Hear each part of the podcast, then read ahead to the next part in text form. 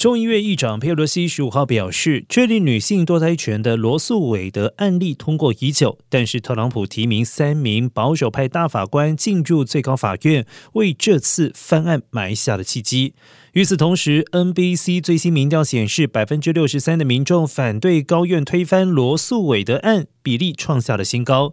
虽说如此，民主党却未占便宜，因为民众仍以经济为优先考量，并未因此认同总统拜登和国会民主党人的表现。民调显示，目前只有百分之三十三的民众满意拜登在经济方面的施政，整体表现不认同的民众仍然高达百分之五十六。